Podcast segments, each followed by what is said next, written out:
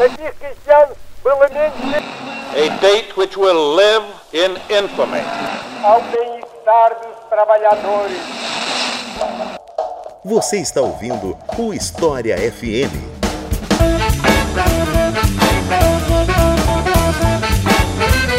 Salve ouvintes do História FM, bem-vindos a mais um episódio do podcast do Leitura Obriga História.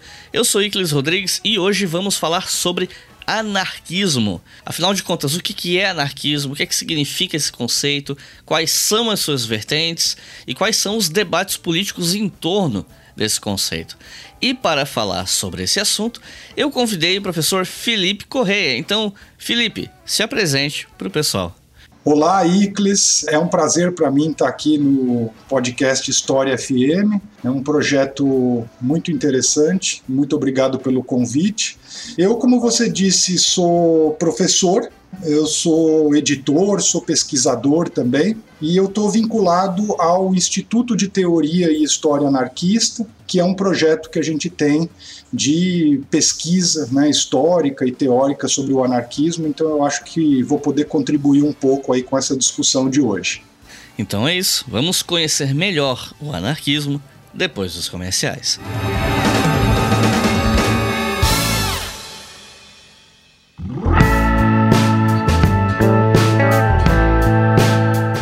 Está chegando agora aqui no História FM provavelmente não sabe, mas nós temos uma loja na Doppel Store.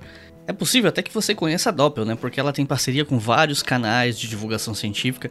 É uma loja cuja temática das estampas, dos produtos, tem a ver com a ciência.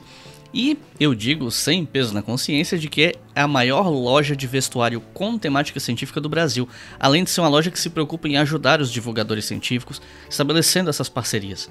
E é por isso que eu tenho muito orgulho de ter uma loja pela Doppel Store, porque é um projeto que vai além simplesmente do tem uma empresa, vou ter lucro. Ela tem uma responsabilidade social, a ideia de que ciência é importante.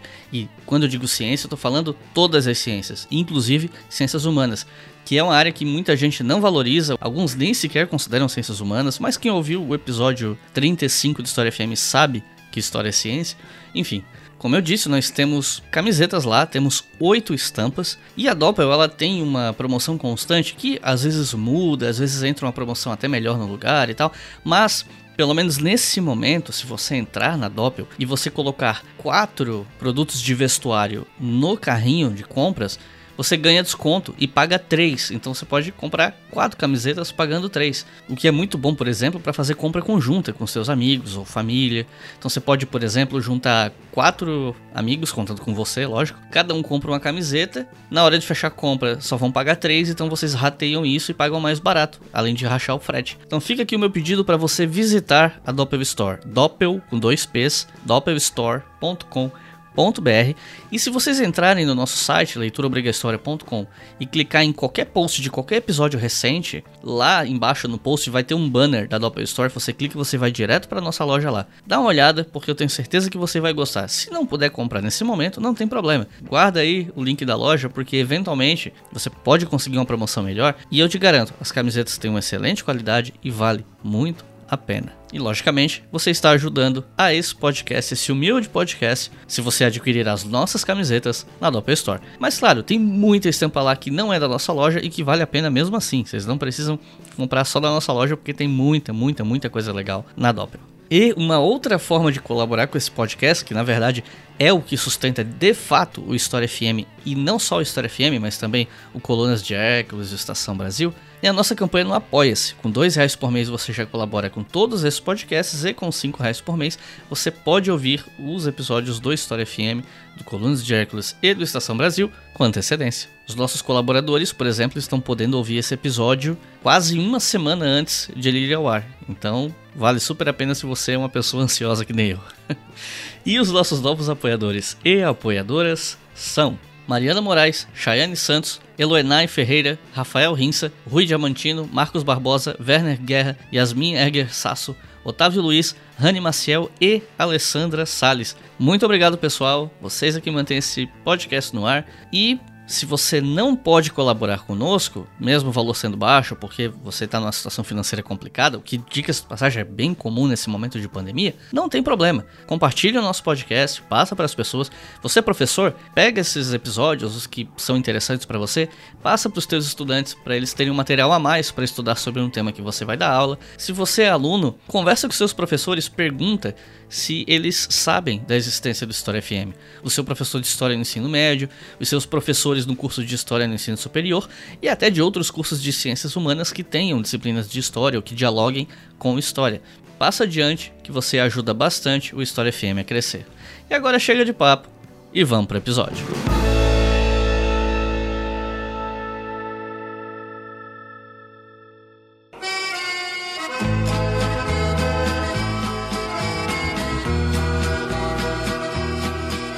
Bom, levando em conta que esse episódio é dedicado a falar sobre um conceito, o mais óbvio que a gente pode fazer é começar discutindo, afinal, o que é anarquismo, né? Então, além de te perguntar o que é exatamente o anarquismo, eu queria te pedir para falar também sobre as vertentes do anarquismo, né? Porque daí a gente aproveita e define não apenas o anarquismo de maneira geral, mas também as suas principais vertentes. Então, Felipe, o que é anarquismo? Icles, para a gente entender o que é o anarquismo e as suas correntes, a gente precisa entender um pouco o debate que existe sobre o tema. Né? E eu vou seguir aqui, então, eh, os argumentos do meu livro Bandeira Negra, Rediscutindo o Anarquismo. As pessoas que tiverem interesse podem acessar o PDF desse livro no site do Instituto de Teoria e História Anarquista e a gente está preparando uma segunda edição que vai sair em breve pela editora Autonomia Literária. Então, uh, o que tem de relevante para a gente entender nesse debate é que o anarquismo ele é muito mal estudado, ele é muito mal compreendido, tanto dentro quanto fora da universidade. A gente tem muitas das posições que circulam, né, posições vinculadas ao senso comum, outras completamente ideologizadas, e muitas vezes a gente lê e escuta besteira sem qualquer respaldo na história. Então, por exemplo, a ideia mais vinculada ao senso comum de que anarquismo é caos, é desorganização, é destruição, ou outras ideias aí que a gente vê circulando no campo da esquerda, né, ou na quase totalidade do marxismo, de que o anarquismo é uma doutrina pequeno-burguesa, liberal, idealista, individualista, é, espontaneísta, que é contrária à organização, que está vinculada ao campesinato e os artesãos do, entre aspas, mundo atrasado em declínio, né? Todo esse tipo de coisa que a gente ouve muito está, em geral, vinculada a essas noções do senso comum ou de visões completamente ideologizadas sem qualquer respaldo na história. As pessoas que afirmam esse tipo de coisa, em geral, dificilmente leram um autor anarquista ou conhecem um pouco da história do anarquismo. Agora, eh, mesmo os autores que são simpáticos ao anarquismo, cito aqui, por exemplo, o George Woodcock, né, bastante difundido aí, nos seus dois volumes aqui no Brasil sobre a história né, das ideias e dos movimentos vinculados ao anarquismo, eles promovem certas ideias que também são equivocadas. Então, por exemplo, quando a gente fala que anarquismo é sinônimo de luta contra o Estado ou de antiestatismo, é isso que, por exemplo, vai fundamentar noções completamente equivocadas, como a de anarcocapitalismo, por exemplo. Né? Ou seja, seria uma perspectiva capitalista contrária ao Estado. Né? E isso, na realidade, não tem nenhum tipo de respaldo na história do anarquismo, na medida em que sim, os anarquistas são contra o Estado, mas, como a gente vai ver, é muito mais do que isso. A gente vai ver também que esses autores simpáticos, falando coisas aí que não tem muita correspondência com a realidade, vão falar que, por exemplo, o anarquismo é sinônimo de luta contra a dominação, contra a autoridade. O anarquismo é uma doutrina incoerente, que não teve impacto significativo, que acabou em 1939 com a perda da Guerra Civil Espanhola, que o anarquismo está vinculado a essas classes em declínio, né, como sustentam muitas vezes marxistas aí como Hobsbawm, por exemplo que o anarquismo é idealista, é é individualista, está vinculado apenas à juventude.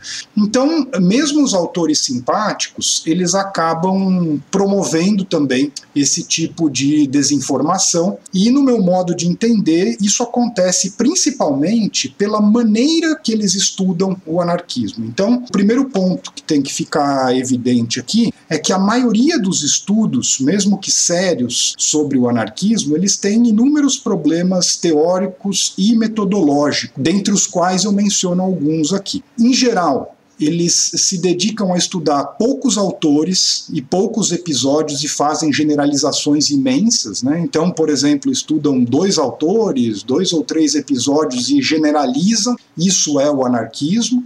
Eles têm esse foco no Atlântico Norte, uma visão eurocêntrica, a gente poderia dizer. Então, consideram no seu olhar que a Europa Ocidental e os Estados Unidos, em particular, são o centro desse movimento histórico, sendo que, na realidade, como a gente vai ver, não é. Eles trabalham com uma visão de história bastante ultrapassada, essa história dos grandes homens, vista de cima, né? É muito comum nesses livros, ah, vou contar a história do anarquismo e sai contando a história de vida de um ou outro anarquista, como se a vida dele fosse a história do anarquismo. A gente tem abordagens aí que são ahistóricas, né? então, portanto, não trabalham com contexto histórico como um pano de fundo, né? muitas delas não vinculam de maneira correta teoria e história. Então, por exemplo, vão fazer uma história do anarquismo, mas os conceitos são muito fracos, ou fazem teorizações sem nenhum tipo de respaldo historiográfico. Então, a gente vê esses problemas e ver outros problemas também, como por exemplo, desconsiderar coisas que muitas vezes não têm o nome anarquista, mas que uh, têm a ver com a prática anarquista. Eu acho que o que tem de mais importante nesse sentido é quando as pessoas vão discutir o anarquismo e ignoram a história do anarco-sindicalismo e principalmente do sindicalismo revolucionário, que, como a gente vai ver, foi a estratégia de massas mais promovida pelos anarquistas e que você não vai encontrar lá um rótulo de anarquismo para poder identificar.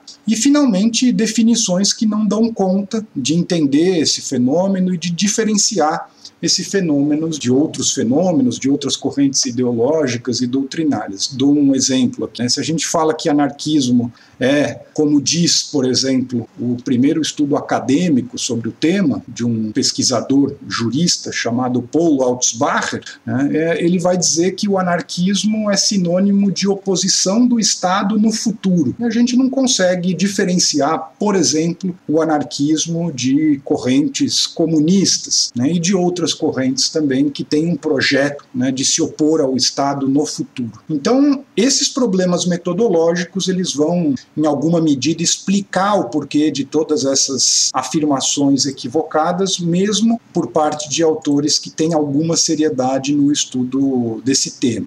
E o que a gente tem feito, quando eu falo a gente aqui, estou falando dos pesquisadores que estão em torno do Instituto de Teoria e História Anarquista, é tentar, entre aspas, começar de novo esse processo. Né? Ou seja, vamos começar a uh, entender novamente, vamos começar a observar esses episódios, vamos ler criticamente tudo aquilo que a gente tem, de modo que as nossas produções não sejam simplesmente balanços de estudos já produzidos, que é o que muita gente tem feito, mas né, redefinir definir o anarquismo, como eu coloco no título ali do Bandeira Negra, é, reinterpretar os fenômenos, olhar para outras localidades, para outros tempos, com esse rigor que é distinto né, do que muito se produziu. Então, a gente tem tentado trabalhar com precisão conceitual, com definições e conceitos bem estabelecidos, buscar as continuidades e permanências no longo prazo. Então, a gente não pode fazer uma coisa que é muito comum, que é pegar um debate localizado ali que esquentou muito os anarquistas durante 20 anos e considerar que aquilo ali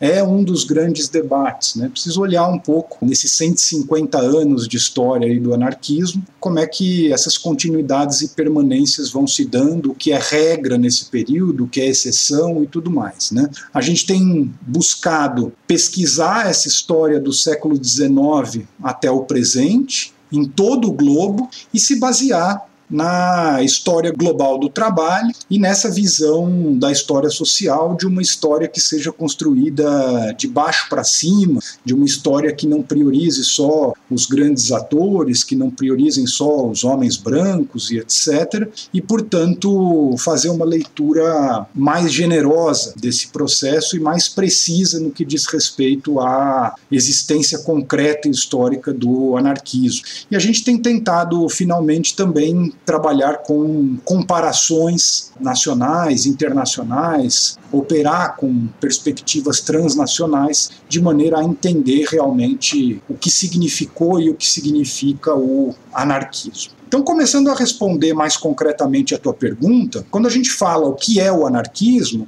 eu poderia dizer que é uma ideologia, né, não no sentido de falsa consciência, mas nesse sentido de um conjunto de pensamento e ação que tem um certo impacto na realidade no intuito de transformá-la, né, uma ideologia, uma doutrina que surge na segunda metade do século XIX no seio da Associação Internacional dos Trabalhadores, ou como foi chamada depois de Primeira Internacional. O anarquismo é uma forma revolucionária e libertária do socialismo que eu gosto de explicar em torno de três grandes eixos primeiro eixo de crítica da dominação. Então, o anarquismo vai implicar uma dura crítica e oposição à propriedade privada, e nesse sentido a gente pode dizer que o anarquismo é anticapitalista né, ao longo de toda a sua história. O anarquismo critica a dominação política do Estado, portanto, o anarquismo também é anti-estatista, e vai fazer uma crítica da dominação religiosa, da educação, mais recentemente da imprensa, e pautar essa crítica tanto na dominação de classe quanto em outras formas de dominação como imperialismo, dominação de gênero, de raça, etnia e etc. Então, esse é o primeiro eixo crítica da dominação em todos os níveis, né, de classe e para além da dominação de classe. O segundo eixo é a defesa da autogestão e, portanto, a defesa e da necessidade de socialização da propriedade privada. Então, os anarquistas defendem a socialização da propriedade como outros socialistas e também que o socialismo se estenda para as outras esferas da sociedade. Então, os anarquistas defendem uma, uma socialização política do poder também, concebendo formas aí de fato democráticas de autogoverno popular, e sustenta ao mesmo tempo a necessidade de uma cultura autogestionária que permeie todo esse processo. E o terceiro eixo, uma estratégia fundamental, que em grandes linhas é defendida por todos os anarquistas, de que o sujeito revolucionário ele deve ser construído e, portanto, ele não está dado a priori pelas estruturas da sociedade. Né? Isso rompe um pouco com aquela ideia de que o operário, o fabril, né, seria, ainda que sem saber, o sujeito revolucionário em potencial. E os anarquistas vão entender que todos os trabalhadores, né, sejam eles urbanos ou rurais, assalariados ou não, o campesinato, todas as formas de trabalhadores precarizados e marginalizados têm condição né, de serem construídos como sujeitos da transformação, e os anarquistas vão defender a transformação dessa capacidade que esses sujeitos têm de incidir na realidade de modo a transformá-lo, para que isso se transforme numa força social concreta e os anarquistas possam contribuir com um processo revolucionário né, de transformação da realidade, se pautando pensando numa coerência que a gente vai falar um pouco mais adiante entre os meios que adotam e os fins que querem atingir, ou seja, essa coerência estratégica. Então a gente nota uma coerência dos anarquistas em torno desses princípios, que para mim é o que define o anarquismo nesses 150 anos, mas a gente nota também diferenças de ordem estratégica, ou seja, a gente vai ter debates e compreensões distintas a respeito de questões estratégicas e outras, que é o que vai dar base para a formulação das correntes anarquistas. O anarquismo ele tem uma presença permanente desde o seu início até o presente, entre fluxos e refluxos. A gente costuma falar de ondas, né? algumas dessas ondas muito fortes, algumas dessas ondas mais fracas, mas a gente nota essa presença permanente em todo o mundo. Né? Então, certamente há uma história do anarquismo importante na Europa e nos Estados Unidos, mas a gente também tem uma história muitíssimo relevante na América Latina, na África, na Ásia, na Oceania e, portanto, nós entendemos o anarquismo como esse fenômeno global, com uma base composta principalmente de trabalhadores urbanos e rurais, mas também com um impacto significativo no campesinato em vários países. O anarquismo, quando a gente analisa né, o seu impacto no mundo, ele teve uma influência significativa em quatro revoluções: no México entre 1910 e 1913, na Ucrânia entre 1919 e 1921, né, no seio da Revolução Russa, na Manchúria entre 1929 e 1932 e na Espanha entre 1936 e 1939 e observando né, esses 150 anos no mundo todo, a gente pode dizer que em muitos países os anarquistas eh, adquiriram ao longo desse período né, momentos importantes de se constituir como força hegemônica do movimento operário, em particular nas primeiras décadas do século XX, e eles fizeram isso principalmente por meio do sindicalismo revolucionário. O caso brasileiro, por exemplo, que tem a ver com aquilo que eu falava, de que quando a gente vai olhar qual foi a principal atividade dos anarquistas brasileiros ao longo da Primeira República, a gente vai ter a resposta: eles estavam construindo o sindicalismo revolucionário no país. E que era algo que depois eu vou falar um pouco, que não tinha o rótulo de anarquista, e portanto, quando a gente esquece o sindicalismo revolucionário, esse vetor social dos anarquistas, né, essa estratégia de massas, a gente acaba amputando, por exemplo, no caso brasileiro, e isso é comum em outros países, a gente acaba amputando o anarquismo da sua principal estratégia.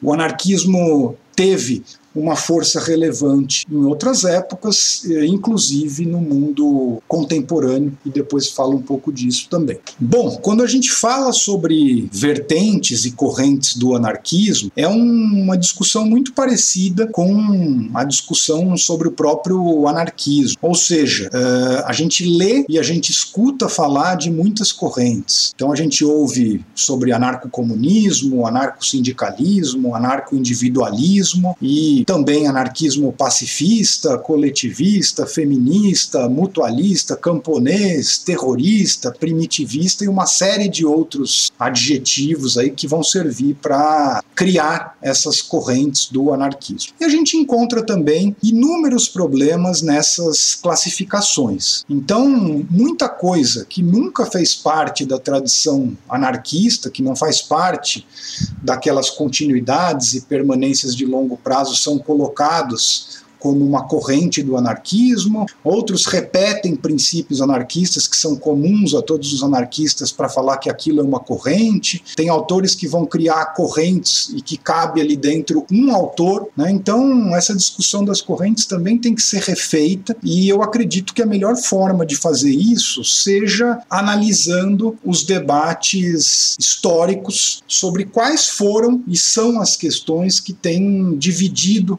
os anarquistas, que têm motivado os debates mais significativos. E aqui é importante começar dizendo que nós entendemos o anarquismo não como uma teoria, não como um método de análise da realidade, algo que aspira ao status de ciência, não como uma teoria social né, que vai buscar compreender o passado e o presente, né, mas como uma ideologia, como uma doutrina. Então, esse conjunto de pensamento e ação, esse conjunto de alguns teóricos que estavam refletindo criticamente com toda uma prática transformadora de movimentos populares que se constituíram a partir da segunda metade do século XIX, e isso vai dar corpo né, a isso que a gente está chamando de ideologia anarquista, é, obviamente não no sentido marxiano, né, de falsa consciência, mas nesse sentido explicado de conjunto de pensamento pensamento e ação, algo que, no caso do anarquismo, foi elaborado por um conjunto de teóricos e um movimento popular concreto, né, eh, que intervia na realidade com vistas a transformar. E quando a gente mapeia esses debates, a gente vai entender que, dentro daqueles três eixos que eu falei anteriormente, de crítica à dominação, de defesa da autogestão e da estratégia fundamental, no primeiro eixo praticamente não há debates importantes. Né? Em geral, há um, uma certa concordância em relação a essa crítica que os anarquistas estabelecem da dominação de classe e de outras formas de dominação que acontecem em todos os níveis da sociedade. Na defesa da autogestão, a gente nota alguns debates importantes, alguns de ordem econômica, né? então a gente vai notar, por exemplo, um debate sobre se deveria haver uma planificação democrática da economia ou se haveria possibilidade de formas de mercados autogestionários. A gente vai ter um debate muito importante ali na Europa, final do século XIX, começo do século XX, sobre a forma de distribuição dos produtos nessa sociedade socialista, e aí a gente vai ter coletivistas de um lado, lado e comunistas de outro, e outras questões, né? Como você toma as decisões, se toma por local de moradia, por local de trabalho, se concilia os dois, qual é a importância de se produzir uma cultura libertária, alguns vão achar que isso é secundário e outros vão priorizar essa questão, mas do meu ponto de vista, uh, os debates mais relevantes, quando a gente vai ler né, a história, quando a gente vai ler os autores, o que a gente percebe é que os debates mais importantes eles estão naquele terceiro eixo de estratégia. Então, a gente tem um debate central, que é sobre organização. Então, a gente tem uma maioria de anarquistas que são organizacionistas, defendem a organização, e aí tem subdebates né, desse grande debate: como é que você organiza, se é por organização de massa massa ou se é por organização só de anarquistas, como é que é o modelo dessa organização, e uma minoria, mas que teve e tem uma representação muito importante no anarquismo que são contrários à organização e, portanto, anti-organizacionistas. Esse é o primeiro debate relevante. O segundo, sobre as reformas, ou seja, uma maioria que entendia que era possível fazer as lutas imediatas por reformas e conciliar isso com um projeto revolucionário, e uma minoria minoria que se opunha a essas lutas de curto prazo, argumentando que elas só ajustavam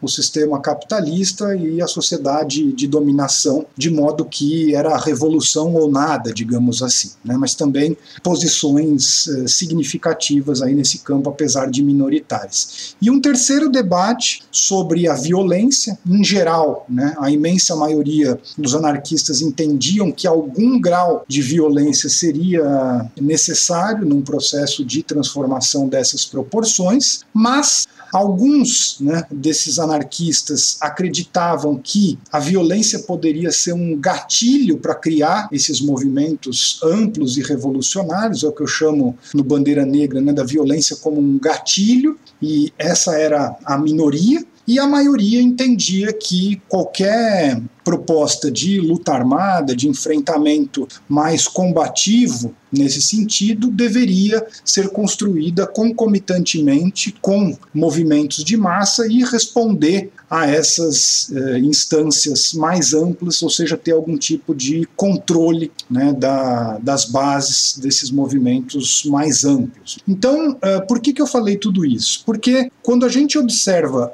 os 150 anos de história do anarquismo no mundo todo, a gente percebe que esses três últimos debates que eu falei, ou seja, organização, reformas e violência, eles são os mais relevantes. E relevantes porque são aqueles que têm mais permanência histórica e geográfica. Eles aparecem né, em todos os momentos, inclusive hoje, quando a gente vai analisar o anarquismo contemporâneo, por exemplo. E mais do que isso, esses três debates eles não só aparecem constantemente, como em geral eles aparecem vinculados. Quem defende organização, defende a conciliação de reformas com revolução e defende essa violência que se constrói concomitantemente aos movimentos populares e de massa.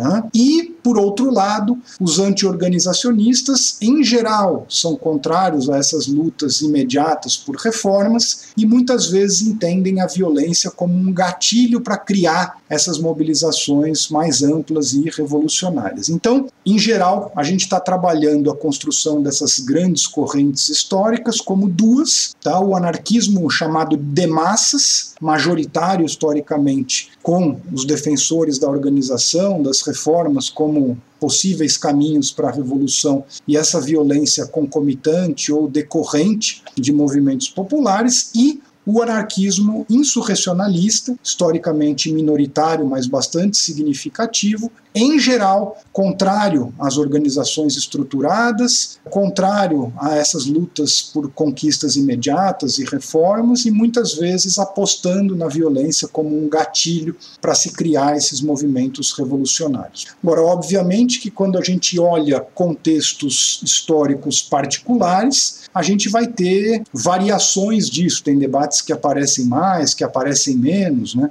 Costumo dizer que quando a gente analisa o Brasil da Primeira República, o debate mais importante aqui desses três foi o debate sobre organização. Então a gente pode dizer que o Brasil da Primeira República teve, né, dentre as suas principais expressões, o anarquismo organizacionista e o anarquismo anti-organizacionista, e os outros debates foram se dando dentro dessa, dessa chave aí do debate organizacional. Então, com isso, eu creio que deixo aqui brevemente respondido né, o que é o anarquismo e quais são as suas vertentes, as suas correntes históricas mais importantes. Igualdade. Diante dos meios de produção e consumo, uma mesma possibilidade de expansão para todos os homens. Eis o meu sonho de igualdade. Quando eu li sobre anarquismo já há alguns anos, faz tempo que eu não leio a respeito, ficou bem evidente para mim que o anarquismo ele tem uma característica de rejeição de toda a autoridade estrutural mais centralizada, por assim dizer, né? Não só o Estado. Então, você acha material falando sobre como o anarquismo rejeita o capitalismo, a propriedade privada dos meios de produção, as religiões, supostas obrigações sociais de se fazer parte de determinados grupos, legislações, enfim, qualquer forma de autoridade é mais centralizada em benefício de uma comunidade onde as decisões são tomadas coletivamente. Só que eu também já vi algumas pessoas argumentando que essa visão ela é um pouco questionável porque haveriam experiências ou vertentes do anarquismo que não necessariamente rejeitam todas as autoridades. Então, teve gente que me falou assim: olha, mas existe uma perspectiva anarquista que é tolerante, que aceita a religião, por exemplo. É, então,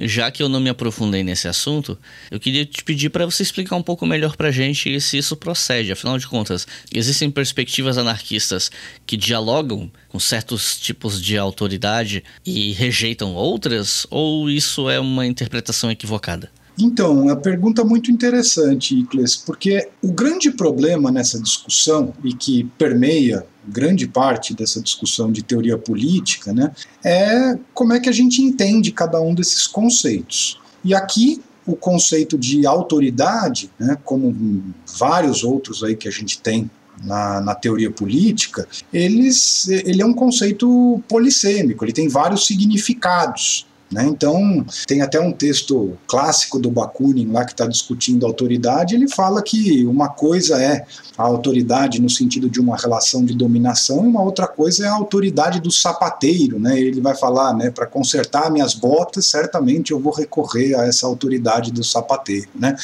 Então, estou dizendo isso para falar que quando a gente fala que os anarquistas são contra a autoridade, ou os anarquistas são contra o poder, ou que os anarquistas são contra a dominação, ou defendem a autoridade, poder, enfim, qualquer outra coisa nesse sentido, é importante sempre que a gente explicite o que se quer dizer com isso. Né? E eu acredito que essa polêmica em torno da autoridade passa por aí, né? O que é autoridade? Qualquer religião é uma autoridade, né? Ou não? Dentro de uma religião, você tem ali uh, setores que representam autoridades e outros setores que não. Então, eu acho que o debate passa um pouco por aí. E na minha visão, Icles, eu acho que a melhor maneira de compreender essa discussão que vários clássicos vão trabalhar, né? Dessa contradição entre autoridade e liberdade é de entender o conceito de autoridade como sinônimo de dominação. Eu gosto de traduzir esse debate histórico entre autoridade e liberdade para não ficar uma coisa muito filosófica, para não ficar uma coisa muito abstrata, que às vezes cai no nível individual também, como uma contradição entre dominação e autogestão. São conceitos que eu acho que dão esse caráter mais relacional, mais social para a discussão. Né? Então, a gente poderia dizer, quando os anarquistas estão discutindo, estão se posicionando contra a autoridade, que eles estão fazendo essa crítica da dominação. Né? E o que é, então, a dominação? A dominação a gente pode definir em grandes linhas como uma relação social hierárquica tá? em que há um, um, em cima e um embaixo, né? e que resulta de um enfrentamento de forças sociais que ocorre em todas as esferas, em todas as partes da sociedade. Então a dominação ela pode acontecer na economia, na política, né? ela pode acontecer em relações nacionais, em relação entre homens e mulheres, eh, ela pode envolver também eh, questões étnico-raciais e etc.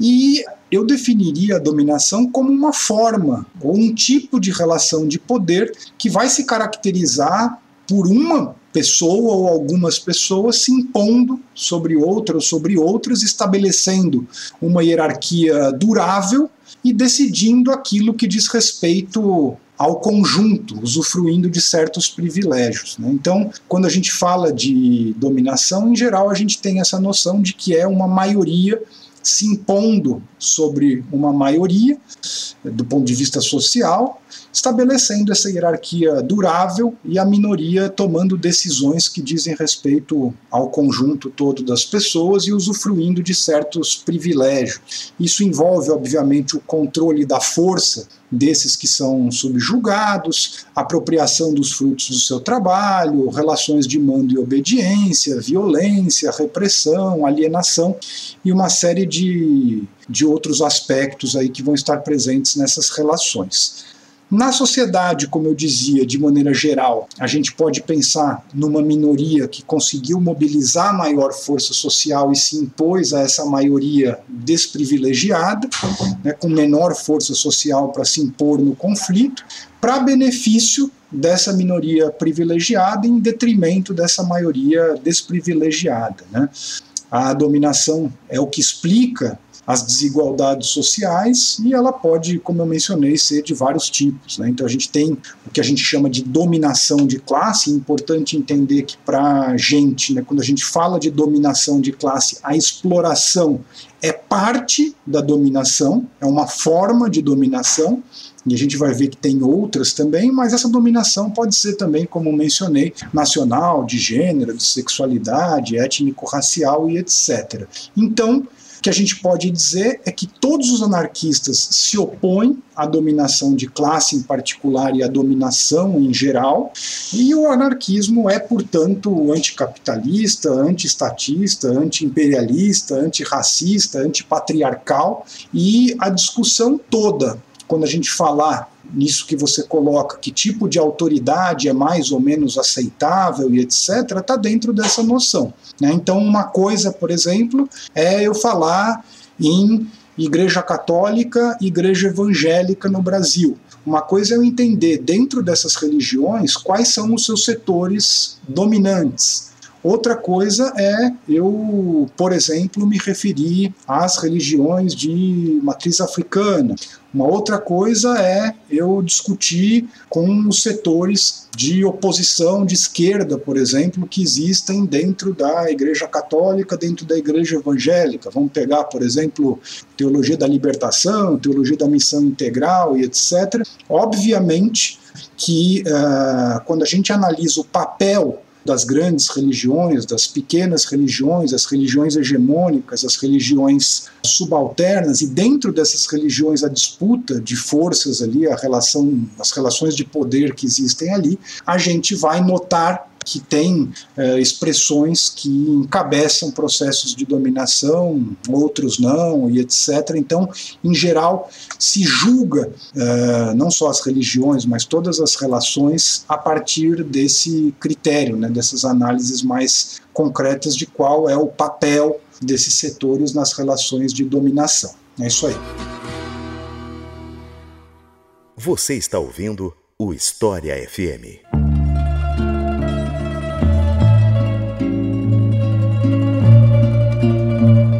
Bom, agora a gente falou bastante sobre definição e etc. Eu queria conversar um pouco mais sobre a parte histórica do anarquismo, né? De onde é que estão as raízes históricas do anarquismo, mesmo antes dele se consolidar como uma ideologia mais coesa e tal. Como é que o anarquismo se desenvolveu historicamente até ele ser meio que sintetizado em uma ideologia mais definível, assim? Onde é que você é, encontra os primórdios do anarquismo? Então, Icles, eu tenho uma interpretação de que quando a gente analisa a história como um todo, a gente pode notar inúmeras lutas e inúmeros pensadores que, em alguma medida, se contrapuseram às várias formas de dominação do seu tempo e algumas dessas lutas, algumas dessas pessoas manifestaram traços que eu gosto de chamar de libertários em sentido amplo. E aqui tem um parêntese importante. É, eu procuro trabalhar com essa distinção entre o que é libertário, e aí eu trabalho a noção, o conceito de libertário como algo ahistórico, ou seja, a gente consegue encontrar expressões libertárias ao longo de toda a história. Então, quando a gente vai analisar né, a história de, e a trajetória de vários personagens históricos, várias lutas populares, a gente consegue enxergar esses traços libertários e grande parte do que vão fazer esses estudos mais conhecidos do anarquismo é um pouco a trajetória desses pensadores e movimentos libertários e distinguir isso do que é de fato anarquista. Né? Então eu considero o anarquismo uma expressão desses movimentos e autores libertários, mas que se situa mais precisamente na história. Então, quando a gente olha com essa perspectiva histórica. Não sei se você já ouviu falar, talvez você já tenha ouvido falar, esses autores que vão dizer que Jesus era anarquista, né, ou outros autores que Sim. vão observar uma série de, de movimentos aí e colar esse rótulo de anarquista, né, é porque muitas vezes eram movimentos que se opunham ao Estado, que tinham base popular, que lutavam contra opressões religiosas, políticas, econômicas, dessa maneira anti-autoritária, digamos assim, sem grandes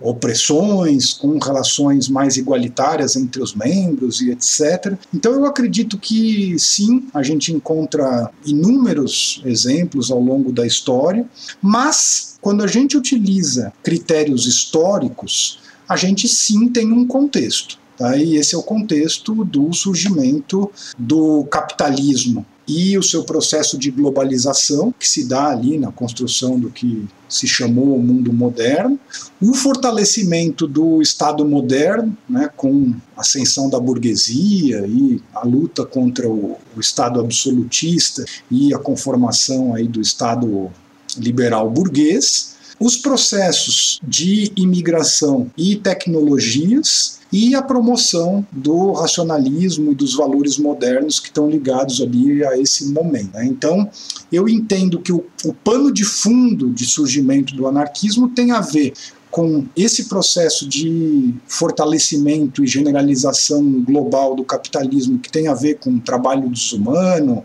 jornadas extenuantes, péssimas condições de trabalho, isso oferece bases para a formulação de certas noções anticapitalistas, socialistas.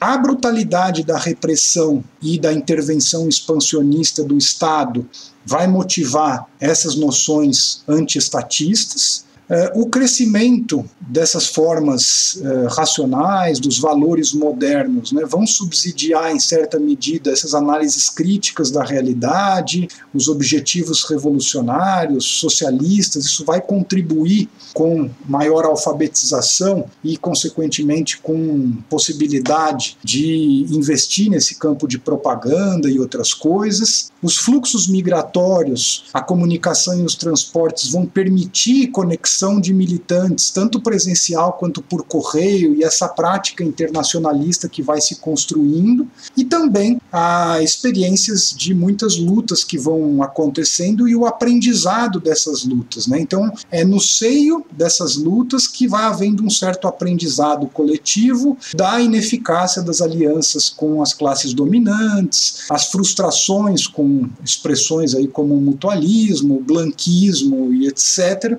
E a gente pode entender que é nesse contexto que começa a acontecer uma relação entre certos pensadores e algumas lutas concretas que vão abrir as portas aí para a conformação do anarquismo. Eu acredito que nesse momento já da sociedade capitalista, a gente tem a relação do Pierre-Joseph Proudhon, com os canuts, né, eram os trabalhadores da seda lioneses ali nos anos 1830, com também a Revolução de Junho de 48 na França, e isso vai ser determinante para criar o mutualismo, que foi uma expressão é, socialista né, anterior ao anarquismo, se desenvolve concomitantemente depois ao anarquismo, mas a gente vai ver que essa relação do Proudhon com os Canuts e com o processo revolucionário de junho de 48 tem ali um certo caldo que vai influenciar esse mutualismo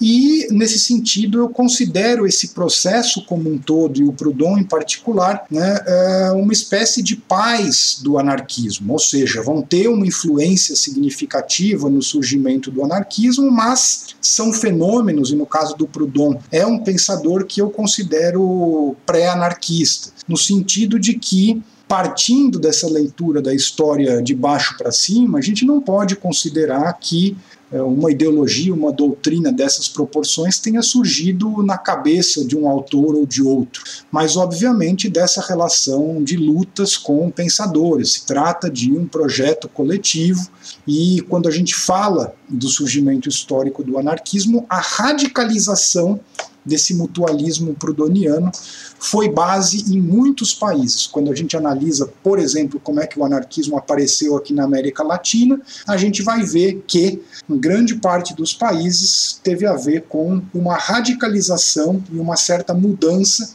desse mutualismo de base prudoniana, num certo sentido que vai ser impulsionado ali dentro da própria Associação Internacional dos Trabalhadores. Para mim, as condições para o surgimento do anarquismo só vão ser dadas quando esse pano de fundo está colocado e a Associação Internacional dos Trabalhadores, AIT ou Primeira Internacional, os, pessoas que nos ouvem aí eh, devem conhecer um pouco a história da Internacional, né? Foi a primeira grande iniciativa de unir os trabalhadores de vários países para a promoção dos seus próprios interesses. É formada em 1864, principalmente pela união de ingleses e franceses. Os ingleses, na sua maioria, trade unionistas, os franceses, na sua maioria, mutualistas prudonianos, e o que vai acontecendo na internacional é um processo de radicalização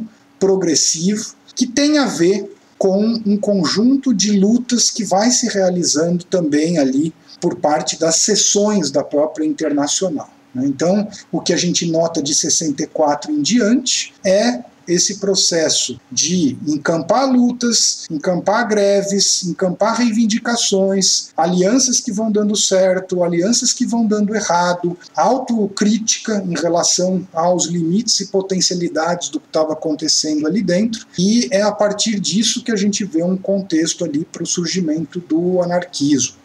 Importante mencionar que desde a sua formação, a chamada Primeira Internacional, ela vivencia um conflito entre federalistas e centralistas, né? Uh, o Marx, conhecido representante aí do Conselho Geral dessa associação, é uma das grandes, se não a maior figura desse campo centralista. E o campo federalista ele vai ter dois momentos. Então, de 64 até 67, 68, esse federalismo vai ser representado pelos mutualistas prudonianos e a partir de 1868 a gente tem uma troca de forças ali dentro e o campo chamado de coletivista né, pra, passa a ser o campo hegemônico dentro dos federalistas e o Mikhail Bakunin, né, o grande adversário de Marx aí na internacional, vai ser é, uma das grandes também, se não a principal figura aí desse campo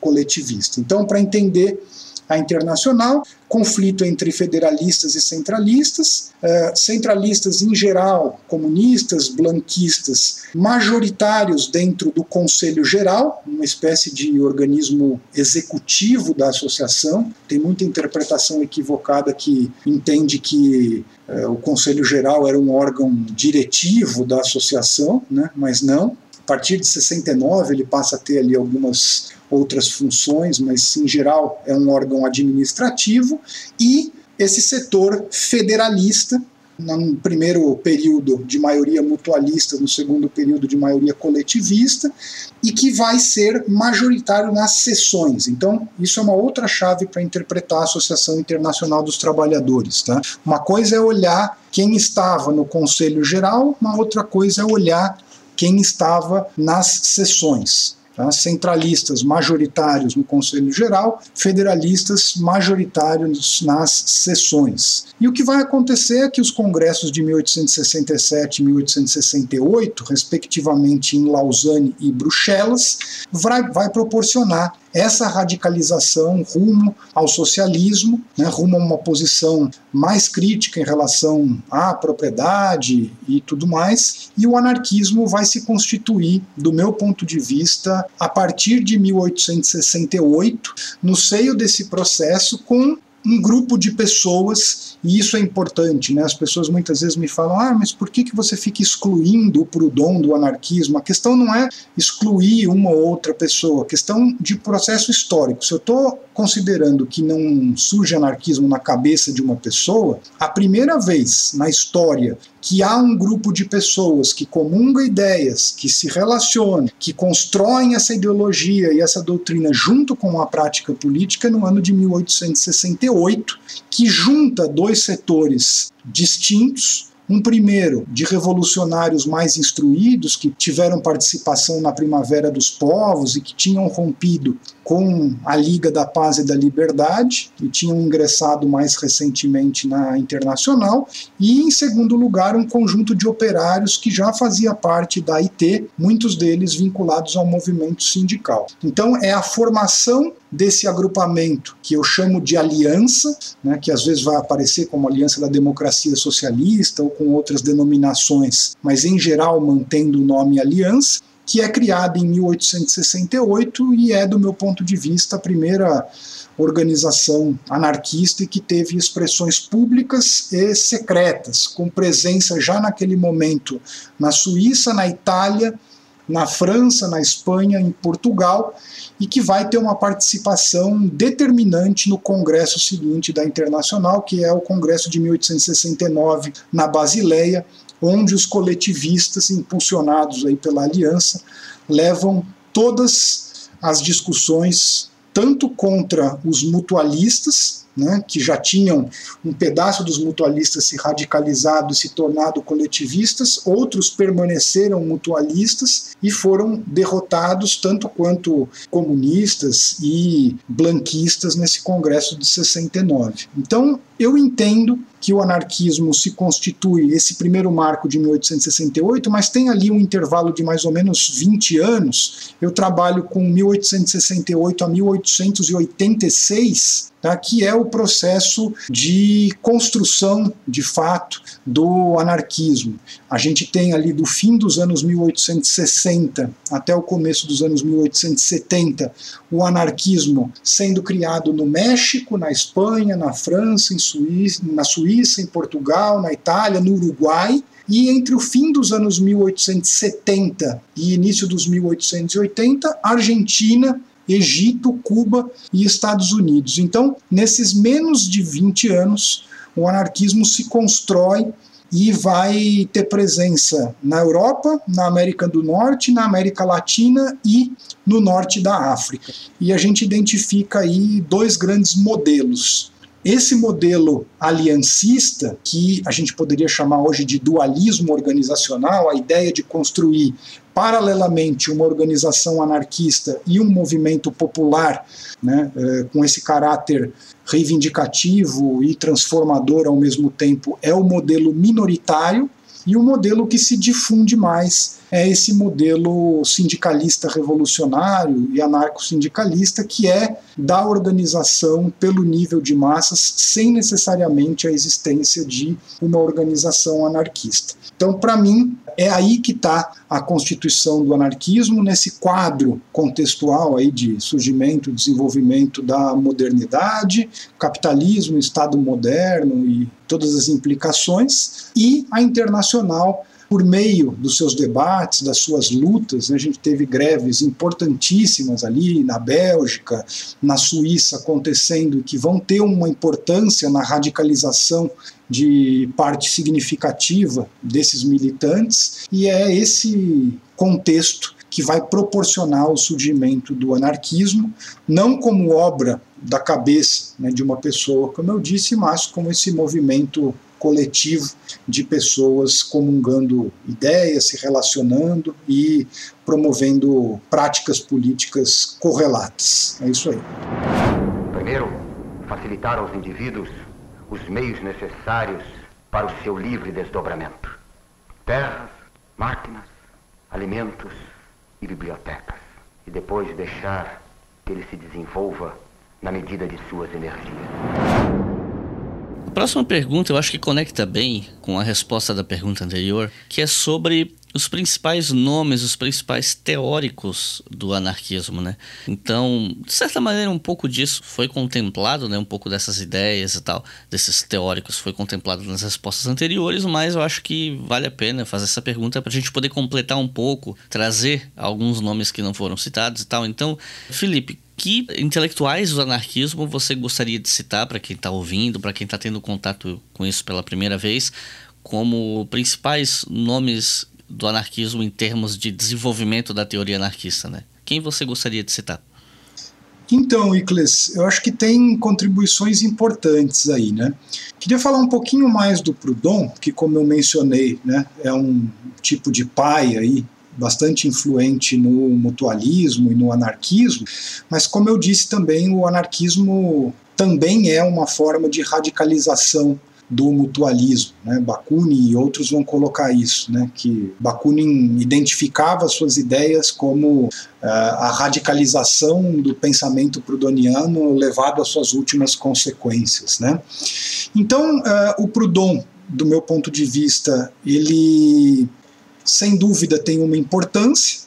Ele tem coisas muito interessantes né, nas suas obras, e eu acho que várias dessas desses aspectos do pensamento dele dialogam né, e são possíveis de dialogar com o anarquismo, alguns outros menos. Né, tanto é que uh, os prudonianos ao longo da história, eles vão se dividindo. Né? Então, a gente tem esses prudonianos que se radicalizam, né? e muitos deles vão engrossar aí o campo anarquista, mas a gente tem prudonianos reformistas, a gente tem inclusive prudonianos conservadores. Né? Então, o pensamento do Proudhon, do meu ponto de vista, expressa tudo isso na realidade. Então, sim, tem conceitos, discussões, ideias né, muito afins com aquilo que propõe o anarquismo e tem um diálogo aí muito possível nesses campos, mas também tem muita coisa que complica um pouco esse diálogo. Né? Então, por exemplo, Proudhon defendia essa prioridade nas cooperativas como forma de luta, isso em geral né, não é uma posição comum, muito hegemônica dentro do anarquismo, né? Sim, houve e há a ideia de promover cooperativas, mas nunca isso sendo colocado como o cerne né, da estratégia. Essa ideia dele de uma apropriação progressiva da economia, que inclusive evitaria transformações mais violentas ou combativas aí do ponto de vista da promoção do socialismo, certas ambiguidades dele, não só com essa questão da violência do processo revolucionário, mas também do Estado, e aquilo que eu acho que é a posição mais complicada dele sobre a mulher, posições assim definitivamente misóginas e mesmo tomando em conta o contexto que ele vivia ali bem reacionários a gente poderia dizer nesse respeito. Então, eu acredito que sim, é possível incorporar algumas questões do Proudhon, mas a gente deve ler o Proudhon com esse cuidado. Uh, sobre os anarquistas de fato, quando a gente fala os anarquistas mais importantes, eu citaria dois: tá? o Mikhail Bakunin e o Piotr Kropotkin. Bakunin, eu indico aqui para as pessoas que tiverem interesse, meu último livro importante aí, Liberdade ou Morte, Teoria e Prática de Mikhail Bakunin, publicado pela Faísca e pelo Instituto de Teoria e História Anarquista, faz aí um balanço da vida e da obra dele, e ele teve um papel central nesse primeiro momento, partir de 1868 até o final da sua vida, 1876, nessa conformação internacional do anarquismo ali na Europa. E o Kropotkin, que sem dúvida foi o anarquista mais lido no mundo, os seus escritos tiveram penetração assim nas mais diferentes regiões do mundo e foi sem dúvida o autor que inspirou uh, e continua inspirando a maioria das iniciativas no mundo. Tá? Então, se tivesse que citar dois pais, digamos assim, eu citaria Bakunin e Kropotkin. Né? Mas, quando a gente fala em teoria e prática, né, a gente pode citar várias lideranças. Né? Então, fiz aqui só uma, uma pequena uma pequena lista, digamos assim, de alguns nomes que eu acho que são importantes tanto do ponto de vista teórico quanto prático quando a gente fala de anarquismo. Né? Então, o Nestor por exemplo, Shin Shai-ho, a Lucy Parsons, o Enrico Malatesta, Monty Myler, Elisée Reclus, Cano Sugaco, Ricardo Flores Magon, Ida Met, Tibed, Luigi Galeani, Badin, Emma Goldman, Neno Vasco, James Guillaume, Mikhail Gerdzikov, Juan Carlos Mechoso, Isaac Puente, Rizen, Osuji Sakai, Francisco Ferreri Guardia, enfim, né, a gente poderia fazer uma lista enorme de personagens que, nesses 150 anos no mundo todo, tiveram uma relevância para a produção teórica, para a produção prática. Essa lista vai longe. Então, poderíamos citar o Ravachol, Kim Joagin, Helena Quinteiros, Rudolf Rocker, Ji Rui, Archinov, Alexander Berkman, Carlo Cafiero, Pierre Monati, Chifu, Amenedo Noah, enfim, né, uma lista grande. No Brasil, algumas figuras importantes, José Oiticica, Domingos Passos, Malvina Tavares, Speritina Marins, Martins, Edgar Lowenro, Elvira Boni, Maria Lacerda de Moura, Ideal Pérez, figuras aí que são importantes para a nossa história. Né? Agora, pegando esse aspecto da tua pergunta sobre as contribuições teóricas, vale a pena dizer, Icles, que os anarquistas eles têm contribuições teóricas muito importantes, mas que são pouquíssimo conhecidas e estudadas. Então, quanto mais eu estudo o anarquismo, mais eu vejo que tem coisas interessantíssimas ali, mas que são pouquíssimo exploradas, seja por dificuldade de acesso aos textos ou porque são poucas pessoas de fato se debruçando sobre isso. Então eu resolvi citar algumas coisas aqui que eu acho que são importantes para dar um pouco essa noção de como tem coisa interessante aí no meio. Né?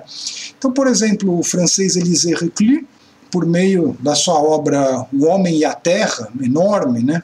se não me engano, seis grandes volumes e outros textos, e o Kropotkin em vários dos seus escritos, trabalhando produções interessantíssimas no campo das ciências naturais e das questões ambientais e ecológicas, né, influenciando pensadores muitíssimo influenciados pelo anarquismo, como Murray Bookchin, por exemplo, na sua obra A Ecologia da Liberdade e outros, né, vão defender essa ideia de formas de vida social libertária em equilíbrio com a natureza não humana.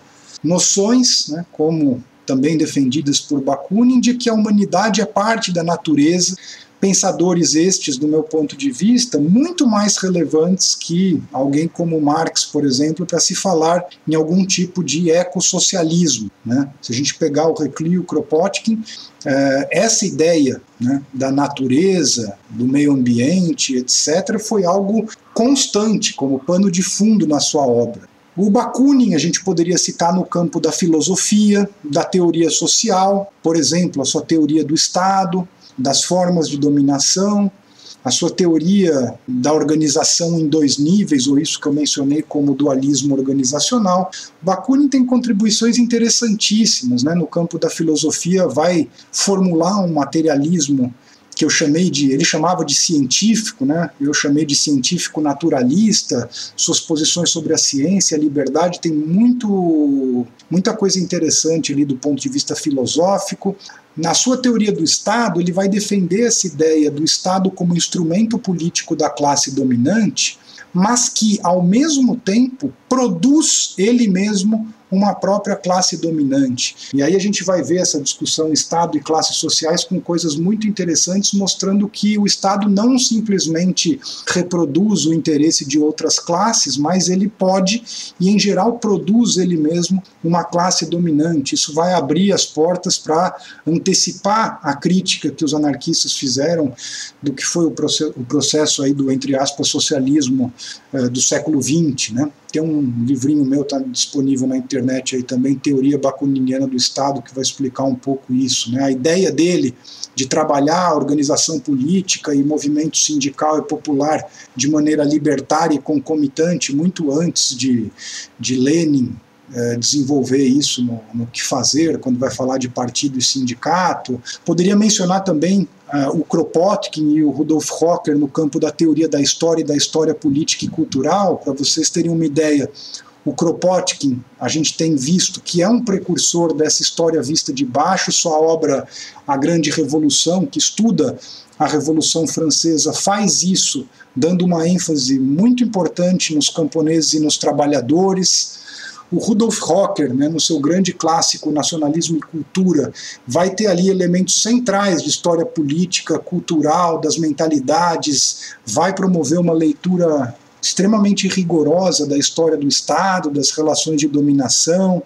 Bakunin, Kropotkin e o Pellotier, sindicalista revolucionário francês, vão desenvolver aspectos dessa teoria do sindicalismo revolucionário, né, fazendo uma crítica do sindicalismo reformista e promovendo né, um modelo de sindicalismo que eu acredito ser extremamente interessante ainda hoje. Para não mencionar Risen, né, uma anarquista chinesa, Emma Goldman e a Lucia Sanches no campo da libertação da mulher, por exemplo.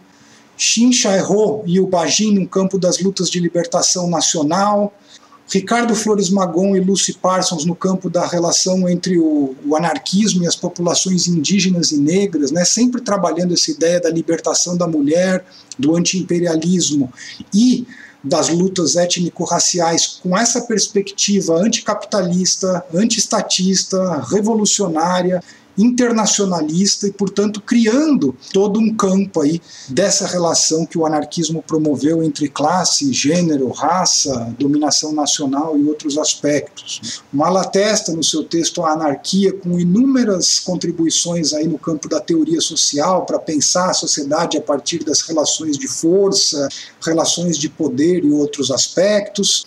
Francisco Ferreri Guardia, né, no seu excelente livro A Escola Moderna, em outros escritos, o Sebastião Forro no campo da educação, fazendo críticas da educação capitalista e propondo formas emancipadoras de educação e de pedagogia o Abraham Gillen no campo da economia e da luta armada, né? então o Gillen tem uma produção enorme no campo da economia libertária, e uma outra menos conhecida, mas muito influente aqui na América Latina nas lutas contra as ditaduras, que é uma produção sobre guerrilha urbana, né? que vai ter influência em inúmeras iniciativas e movimentos aqui na América Latina, e várias outras. Então o que a gente pode ver é, tem muita coisa interessante, mas esse é um trabalho que exige né, não só o acesso a esses textos, o estudo e mais pessoas produzindo, mas certamente tem muita coisa interessante, inclusive para dar resposta às questões teóricas aí do mundo contemporâneo. E embora você já tenha mencionado algumas no bloco anterior, eu queria pedir para você desenvolver melhor a questão das experiências anarquistas do século XX e se quiser estender século XXI também, para explicar melhor como é que elas funcionaram, o que é que deu certo, o que é que não deu, enfim, o que, que você teria a falar sobre as experiências anarquistas das últimas décadas e quais foram exatamente, quais que você considera que de fato podem ser tratados como experiências anarquistas? Então, Iclis, é, eu acredito que olhando na história, e quais foram as grandes revoluções que aconteceram na história, principalmente no século XX, né, eu identifico quatro grandes revoluções que os anarquistas tiveram protagonismo, digamos assim. Né? Então, primeira delas, a Revolução Mexicana, principalmente entre 1910 e 1913, por meio dos magonistas especificamente, né, agrupados ali dentro do Partido Liberal Mexicano, que vão tomar a Baixa Califórnia ali no ano de 1911. Deixo aqui indicado um livro bem interessante do Rubem Trejo, chama Utopia e Revolução, está em espanhol, e tem um livretinho também em português bem interessante dos Arconi, chamados anarquistas na Revolução Mexicana. Segundo lugar, a Revolução Ucraniana, entre 1919 e 1921. A gente, em geral, tende a considerar o processo ucraniano diferente do processo da Revolução Russa, algo que acontece no seio da Revolução Russa, mas um processo diferente, em que a Makhnovitina teve um papel importantíssimo enfrentando não apenas os brancos, né, mas também os vermelhos e os alemães, que em função do tratado ali de Brest-Litovsk acabaram se apropriando de um, de um território importante ali onde atuavam os maquinovistas. Tem um livro disponível em português bem interessante de uma das pessoas que participou do processo, Piotr Archinov, chama História do Movimento Maquinovista, vai contar um pouco dessa revolução. A revolução que aconteceu na Manchúria entre 1929 e 1932, quando se forma ali no seio de um processo de luta anti-imperialista contra o domínio japonês, né, uma situação revolucionária em que os anarquistas vão ser determinantes ali para formar aquilo que ficou conhecido como a Comuna de Ximin, né, uma região libertada, isso está bem retratado no livro do Emílio Crise, Revolução Anarquista na Manchúria, e, uh, em quarto lugar, a Revolução Espanhola entre 36 e 39, né, em que a CNT, Organização Anarco-Sindicalista, que sindicalizava aí, a depender das estatísticas, entre um milhão e meio, dois milhões de trabalhadores, teve um papel central na Catalunha, em Aragão e Valência, e promovendo coletivizações generalizadas, aí, tanto nas cidades quanto nos campos. Tem um livro em português interessante também sobre isso, Frank Mintz, Autogestão e Anarquismo, que eu acho que discute um pouco disso. Né? Agora, quando a gente olha para a história do anarquismo em geral, tem episódios uh, de menor envergadura, mas que também foram importantes, né? Participação nas comunas de Lyon e na comuna de Paris, por exemplo, participação naquelas revoltas cantonalistas de 1873 na Espanha, uh, inúmeras insurreições, a revolta da Macedônia em 1903, a própria participação na Revolução Russa, mesmo na Rússia, a experiência búlgara entre, 1900, entre os anos 20 e anos 40, com a Federação Anarcocomunista da Bulgária. Os anarquistas têm uma participação importante também na Revolução Cubana, tem um papel muito significativo nos anos 1960 e 1970, agora, nas lutas que a Federação Anarquista Uruguaia empreendeu ali no contexto pré-golpe né? Para vocês terem uma ideia, a Federação Anarquista Uruguaia era mobilizava a segunda força armada do Uruguai, só atrás dos Tupamaros, eh, mobilizava a segunda maior força popular e sindical, só atrás do Partido Comunista, mas era a única força que atuava nesses dois campos, né? nem os Tupamaros nem ah, o Partido Comunista atuavam nesses dois campos. Né? Os anarquistas tiveram participação no maio de 68 francês e outras experiências. Quando a gente fala de anarquismo contemporâneo, eu acabei de. Fiquei dois anos pesquisando para um capítulo que vai aparecer num livro de história global do socialismo que está sendo organizado pelo Marcel van der Linden. E aí, é, a partir desse capítulo, que era sobre anarquismo contemporâneo, eu produzi um dossiê que está na internet. Então, quem quiser observar esse dossiê, pode procurar aí Instituto de Teoria e História Anarquista, dossiê Anarquismo Contemporâneo. Foi uma pesquisa né, do desenvolvimento global do anarquismo, do anarcossindicalismo e do sindicalismo revolucionário de 1990 até 2019. Né. E o que a gente pode observar em linhas gerais é que a partir desse contexto aí do final dos anos 80, começo dos anos 90, existe um ressurgir do anarquismo no mundo. Isso principalmente porque com o final ali da chamada União Soviética, o final, né, a queda do muro de Berlim, a desestruturação desse chamado socialismo do século XX, essa disputa que estava colocada entre um liberalismo capitalista vinculado aos Estados Unidos e esse socialismo de Estado vinculado à União Soviética se modifica e abre espaço para outras forças que vinham sendo marginalizados. Né? Então o anarquismo se fortalece bastante, principalmente Estados Unidos, América do Sul, aqui Brasil, uh, Uruguai, Argentina, Chile principalmente, na Europa Ocidental e também na Austrália. Né? O diagnóstico que eu chego depois desses dois anos de pesquisa é que o anarquismo vem crescendo significativamente nesse período, se torna uma força política existente obviamente minoritária, mas já com um papel bastante significativo em inúmeras lutas, em inúmeros movimentos, ou seja, é uma força política da esquerda revolucionária com presença em diversas iniciativas e protagonismo em alguns movimentos, em algumas circunstâncias. Né?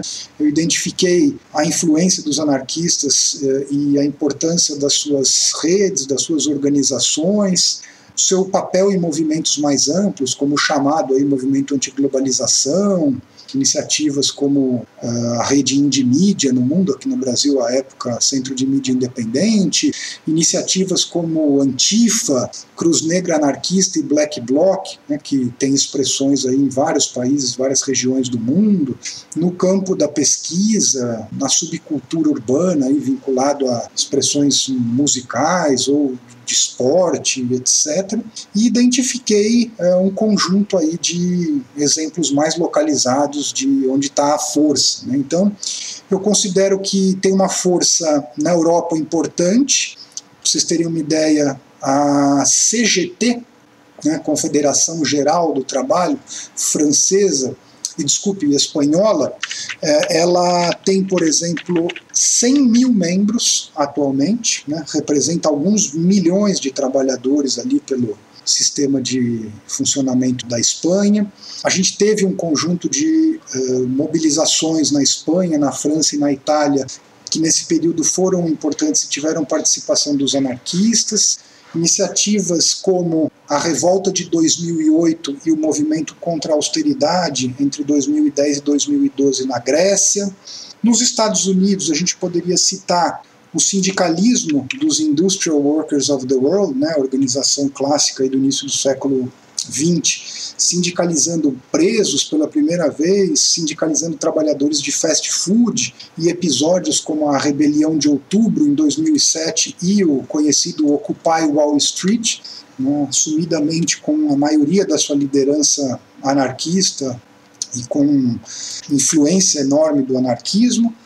Na América Latina, o que a gente tem chamado do especificismo anarquista e seus vários trabalhos aí com inúmeros movimentos sociais, papel no Argentinaço de 2001, nos movimentos piqueteiros na Argentina, no Chile, com a revolta dos estudantes, ali chamada de Revolta dos Pinguins em 2006, as revoltas de 2019, no México, a chamada Comuna de Oaxaca em 2006, no Brasil, uma participação significativa nas chamadas Jornadas de Junho de 2013 e outras expressões uh, menos conhecidas. Né? Então, sindicalismo revolucionário e anarco-sindicalismo durante os anos 90 com organizações uh, numerosas na Nigéria, em Serra Leoa, na África, os anarquistas plataformistas na África do Sul, o papel que os anarquistas tiveram na Primavera Árabe e os impactos que isso teve no Egito e na Tunísia, a influência que os anarquistas tiveram e a participação que tem na chamada Revolução de Rojava, que acontece ali no norte da Síria, talvez maior experiência revolucionária que ocorre nesse momento, com questões muito interessantes e participação ativa de anarquistas, e outras iniciativas ali Sudeste Asiático, Oceania, Oriente Médio e outras coisas que vêm aparecendo. Né? Do meu ponto de vista também, coisas muito interessantes aí no campo de recuperação da história, presença em universidades, construção de redes, revistas, produções teóricas e coisas que vêm crescendo devagarzinho e ganhando um, um certo espaço. Né? Então eu caracterizaria o anarquismo contemporâneo como essa minoria influente, essa força que existe né, dentro da, da esquerda revolucionária global e que tem ganhado um certo espaço.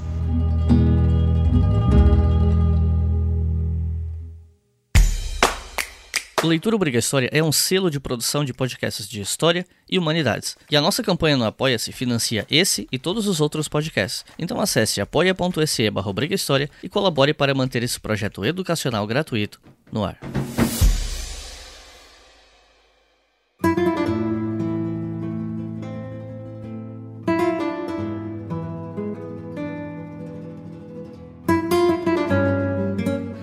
Bom, esse aqui é o primeiro episódio que a gente está fazendo aqui no História FM para falar sobre história de ideologias e tal, de pensamentos filosóficos relacionados à ideologia. E a minha proposta é sempre no terceiro bloco fazer perguntas voltadas para as críticas que a ideologia discutida no episódio recebe. Então, eu elaborei algumas perguntas aqui nesse bloco que foram inspiradas em comentários dos ouvintes do História FM no Twitter, né, no arroba História FM com FM maiúsculo, no Instagram, arroba História. Então, essas perguntas aqui foram elaboradas com a ajuda do público, né, com algumas reflexões que o pessoal fez e tal. E a minha primeira pergunta, ela diz respeito à economia. Eu vi, entre alguns comentários críticos que eu recebi sobre anarquismo, um certo ceticismo, né, um ceticismo muito grande em relação à transição econômica de uma sociedade capitalista para uma anarquista diante de um rompimento brusco, né? E uma desconfiança muito grande sobre como gerenciar a distribuição de recursos em uma sociedade anarquista que rompe com o capitalismo de forma brusca. E alguns, inclusive, teve gente que eu vi falando em um fetiche primitivista que o anarquismo teria. Então, minha primeira pergunta é: como o anarquismo explica essas questões no sentido de colocar em prática uma transição econômica que não descambe para um primitivismo ou para algum rompimento que acabe criando uma crise econômica severa? Como é que o anarquismo lida com isso? Então, é, na realidade, quando a gente observa historicamente, né, o anarquismo, como outros, outras formas aí de socialismo, defende a necessidade de socialização dos meios de produção com controle autogestionário e federalista. Né? Então eu acho que isso foi distorcido, aí, principalmente ao longo do século XX. Socialização dos meios de produção não significa estatização não significa nacionalização. Os anarquistas sempre pontuaram que, na medida em que você estatiza né, ou nacionaliza, você coloca isso sob administração do Estado, e na leitura anarquista, o Estado não representa a sociedade, né? representa uma minoria privilegiada de classe, inclusive. Então, o projeto econômico anarquista envolve essa socialização, e quando a gente fala de autogestão e federalismo, isso significa uma ampla participação das pessoas, né, da sociedade, portanto, nas decisões, na medida em que as pessoas são afetadas por essas decisões. Né? Então, não significa todo mundo participar de tudo, mas ampliar essa participação na medida em que as decisões afetam as pessoas. E você poder articular decisões de bases locais por delegações com controle da base. Então, também não significa todo mundo ficar se reunindo para decidir sobre tudo, né? mas decisões que possam ser articuladas não por meio de políticos que você dá um cheque em branco e ele vai lá fazer o que der na cabeça, né, mas por delegações que têm controle da base, podem ser substituídos a qualquer momento. Né? E, obviamente, os anarquistas defenderam que essa socialização econômica deveria funcionar juntamente com a socialização política, ou que se chamou historicamente aí de destruição do Estado, que nada mais é do que a socialização do poder político e também a socialização do conhecimento.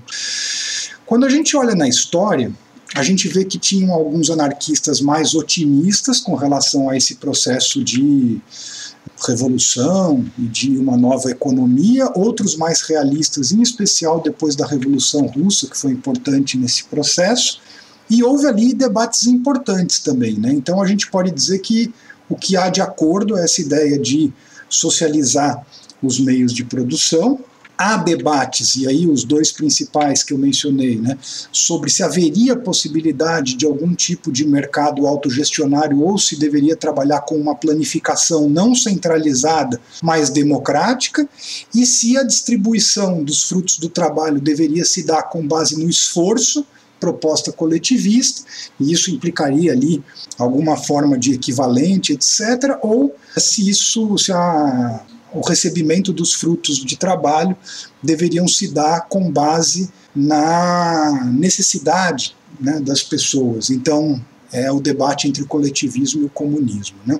Também houve debates distintos sobre a necessidade ou não de períodos de transição, mas aqui é importante colocar uma coisa. Todos esses debates, eles partem sempre de um pressuposto de coerência estratégica, ou seja, algo que qualquer teórico da estratégia vai falar, que os objetivos estratégicos têm que condicionar a estratégia e a estratégia tem que condicionar a tática.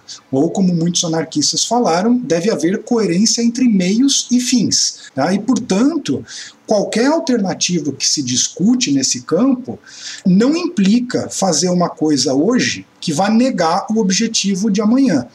Né? Porque o que a gente viu ao longo da, da história do século XX foi exatamente essa esquizofrenia socialista de acreditar que pegar uma estrada de São Paulo para Porto Alegre ia conduzir a Salvador. Né? Em termos bem concretos, é disso que se fala.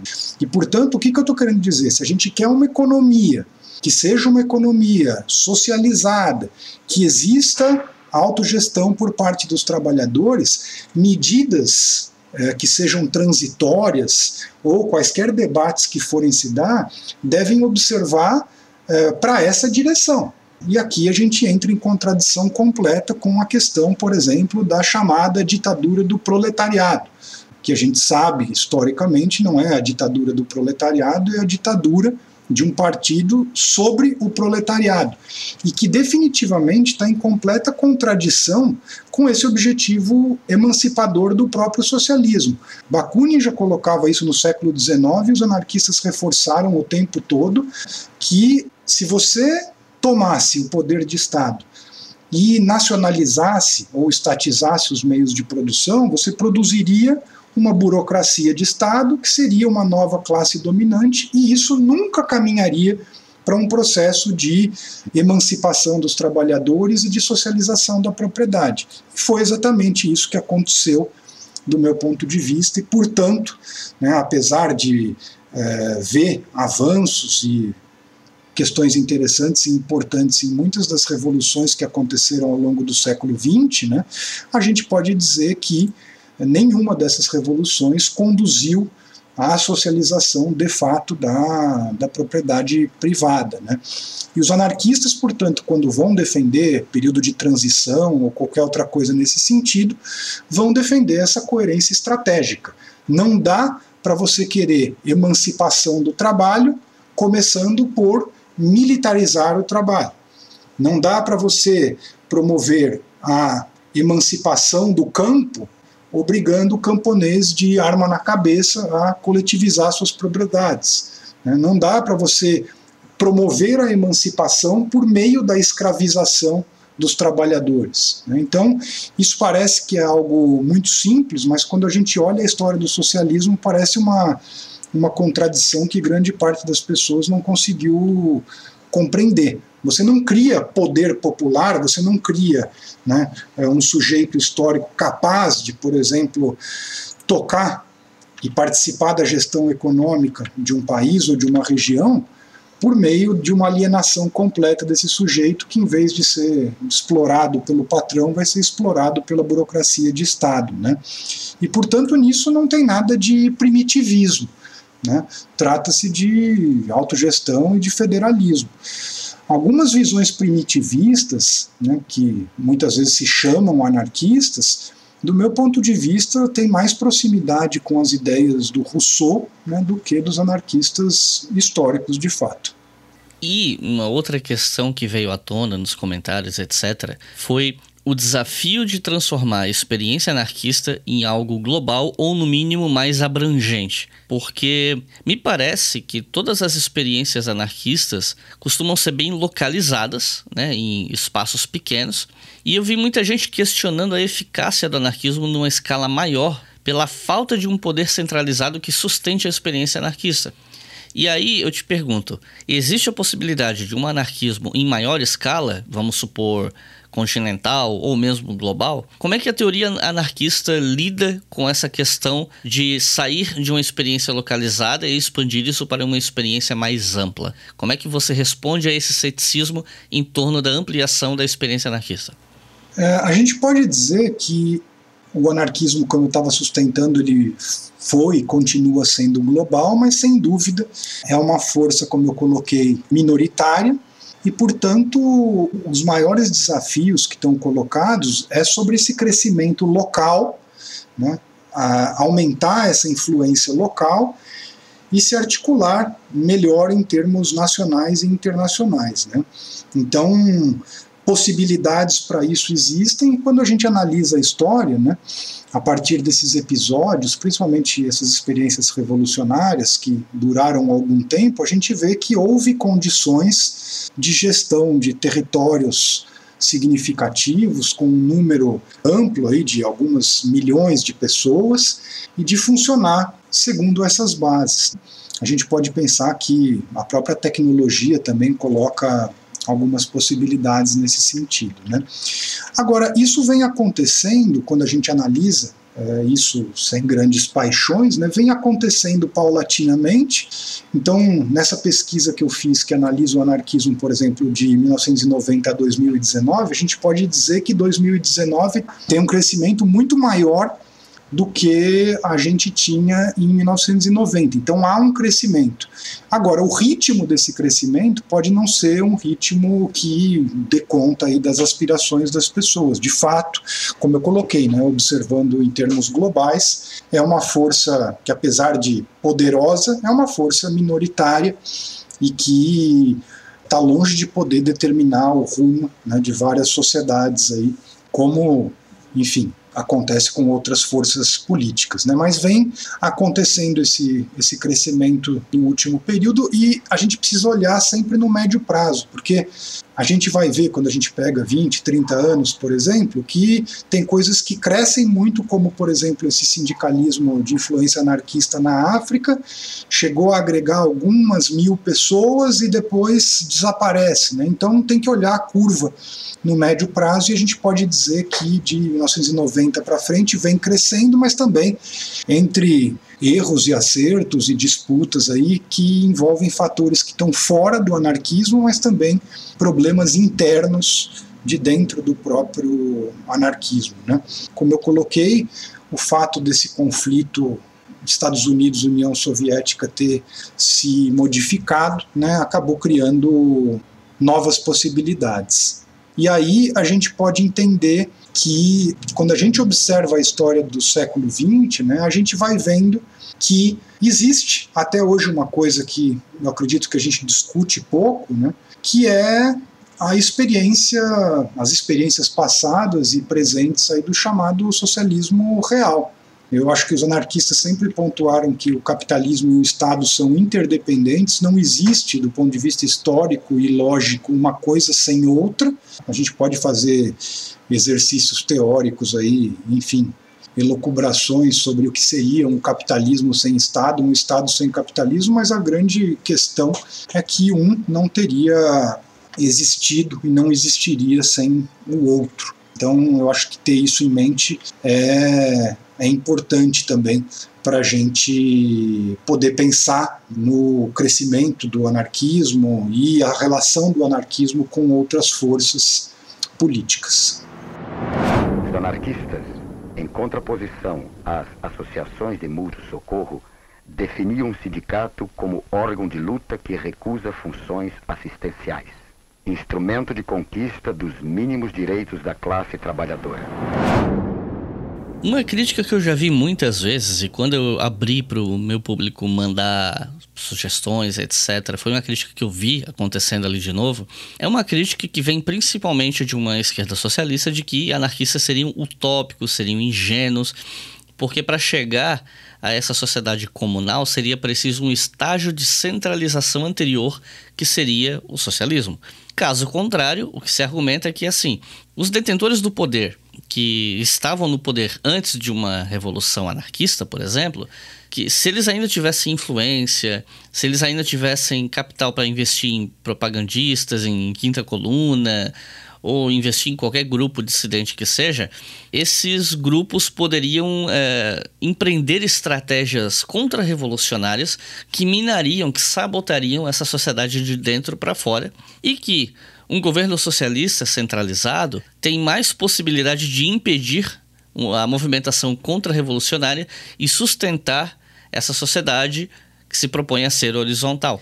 E você comentou isso na resposta anterior, os anarquistas têm uma crítica severa a isso, né? Acho que a mais clássica é o que o Bakunin fala de que, ó, você criar uma ditadura do proletariado, você vai criar uma classe privilegiada, um fim em si mesmo, e quem acha que essa classe vai abrir mão do poder para uma sociedade horizontal não conheceria a natureza humana ou algo nessa linha, né? E então eu queria pedir para você desenvolver melhor, eu queria saber a perspectiva anarquista em torno dessa crítica, né? Afinal de contas, você acha que essa crítica de que os anarquistas têm menos possibilidade de lidar com a contra-revolução, com o propagandismo, com a sabotagem interna, você acha que essa crítica é ou não é justa? Tem fundo de verdade? Não tem? O que, que você acha disso?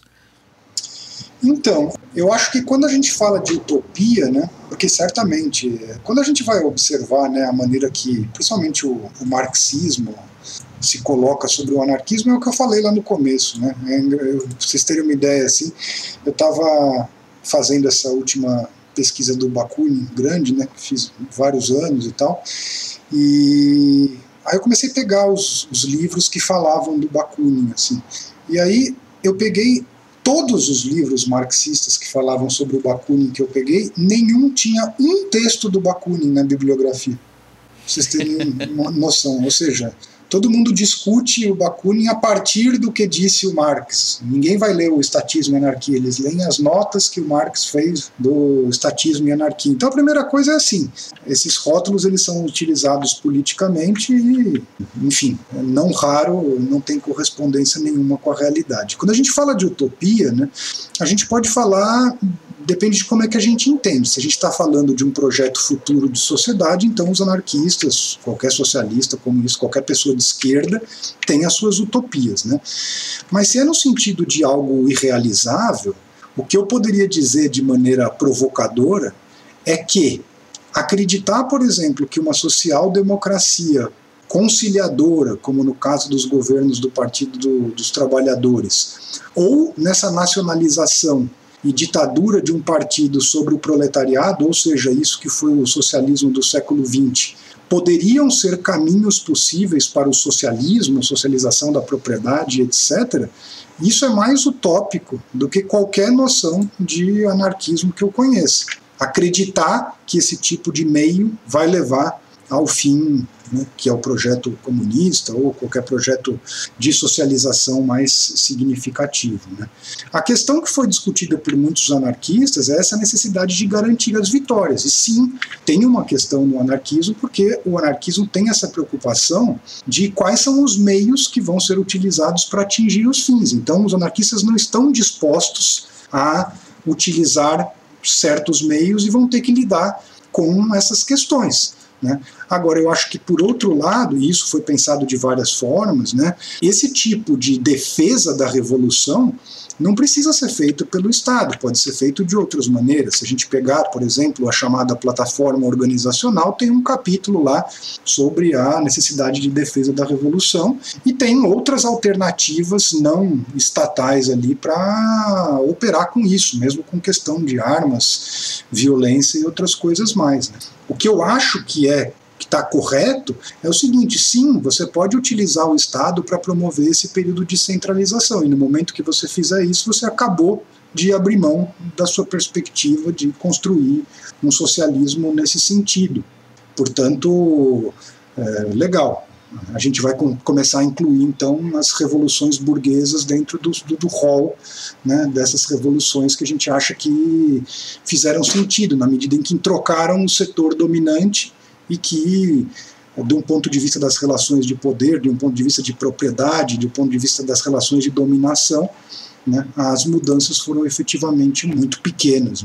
Então eu insisto muito nesse ponto. Né. Não dá para construir um caminho de emancipação por meio da opressão, por meio da alienação, por meio da dominação. Isso vale inclusive para a crítica que os anarquistas têm feito a movimentos sociais, a movimentos sindicais, muitas vezes dos quais eles participam, dizendo que é isso. Quer dizer, não adianta você defender uma proposta de autogestão, de uma nova sociedade e você continuar tratando a base do movimento né, da mesma maneira que um patrão trata os seus funcionários. Né? Eu acho que essa é uma lição importantíssima. Não se constrói a emancipação por meio da dominação.